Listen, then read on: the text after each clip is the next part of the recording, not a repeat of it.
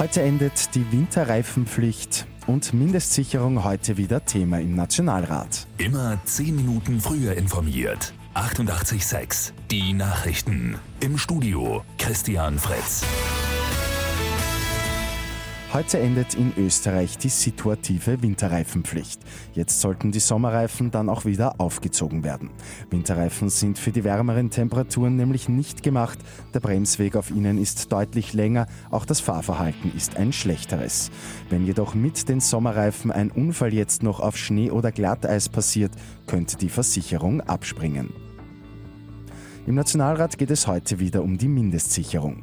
Die Bundesregierung hält die Sozialhilfe, wie sie künftig heißen soll, ja für deutlich besser und auch gerechter.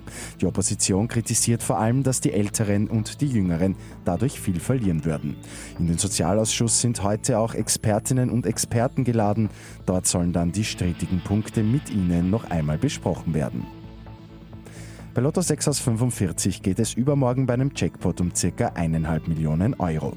Am Abend hat nämlich niemand folgende sechs Richtigen getippt.